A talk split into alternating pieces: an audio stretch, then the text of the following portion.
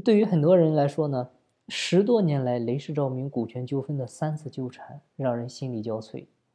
第一次股权纠纷起端于1998年，啊，那一年的吴长江完成了自己职业生涯的第一次蜕变，啊，南下六年，完成了从一个公司保安到百万富翁的飞跃。这个意气风发的年轻人，在自己家附近的一个路边摊上，举着酒杯，对两位前来相助的高中同学杜刚和胡永红说：“我们在惠州成立一家照明灯公司吧，我出四十五万。”占百分之四十五的股份，你们俩出五十五万，各占股百分之二十七点五。那一夜，他们举杯相庆，青春为之飞扬。雷士照明也在当年立派。两年后，在吴长江的带领下，雷士照明的销售额就达到了七千万元。二零一零年，雷士照明以二十五点一八亿人民币的品牌价值。入围了中国五百强最具价值品牌，位列行业第一。这其中呢，发生了一个插曲：二零零二年的一次股权调整中，雷士照明向吴长江支付了一千万，三个合伙人的股权均等于三十三点三。对于股权调整的原因，吴长江的解释是：公司分红的时候呢，他拿的最多，把兄弟情谊放在第一位的他非常不舒服。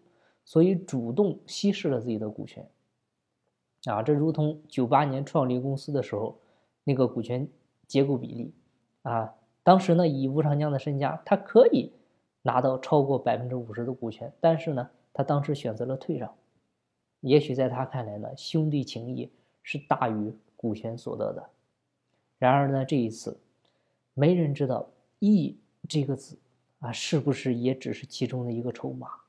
啊，因为杜胡二人一直在这场悲情的舆论争夺战中选择沉默。江湖上呢也有另一种版本的传言，就是说嗜赌的吴长江，他从雷氏的账面上呢拿了太多钱充当赌资，到最后呢不得不稀释股权。啊，后者呢似乎也更加接近事情的真相。当然，具体事实是什么，我们不得而知。那关于吴长江嗜赌。他本人呢也并不讳言，而且呢坊间呢也有诸多传闻，啊也有很多版本，啊雷士照明内部人士呢也曾经透露过，雷士高管团队当中的赌客也不在少数。有时候正好赶上周五，吴长江呢会召集公司的高管到香港或者深圳开会，这时候呢高管们就从全国各地赶来。那开会结束之后呢，他们可能就坐上游轮直奔公海，啊赌个昏天黑地。在雷士上市之前呢，吴长江在澳门赌博输钱，追债者是直接跟到了工厂门口，堵住大门，不让车辆出入。可以说野火般无法遏制的毒瘾啊，跟着财富和身家一同膨胀，最终呢，就如同多米诺骨牌一样，吞噬了吴长江的雷士。事实上呢，吴长江的人生信条也源于赌博。他曾经说过：“人生在于赌。”大赌大机遇，小赌小机遇，没赌就没机遇。二零零五年，在公司成立八周年之际，雷士照明做到了全行业第一，全中国第一。但是冲突也由此而来，就是在公司的发展战略上，三位创始人首次爆发了激烈的冲突。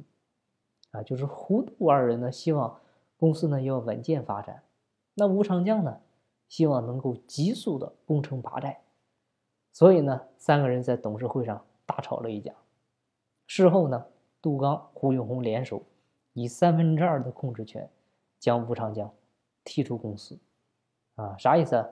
就是我俩联合起来，把你干掉。我要求你走人，就要求吴长江滚蛋。滚蛋的筹码是啥呢？拿八千万走人。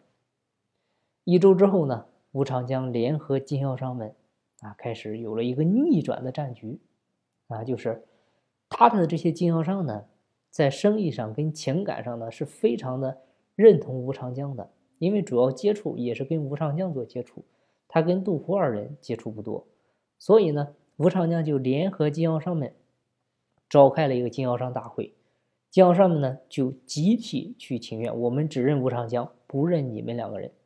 于是呢，最终翻盘成功。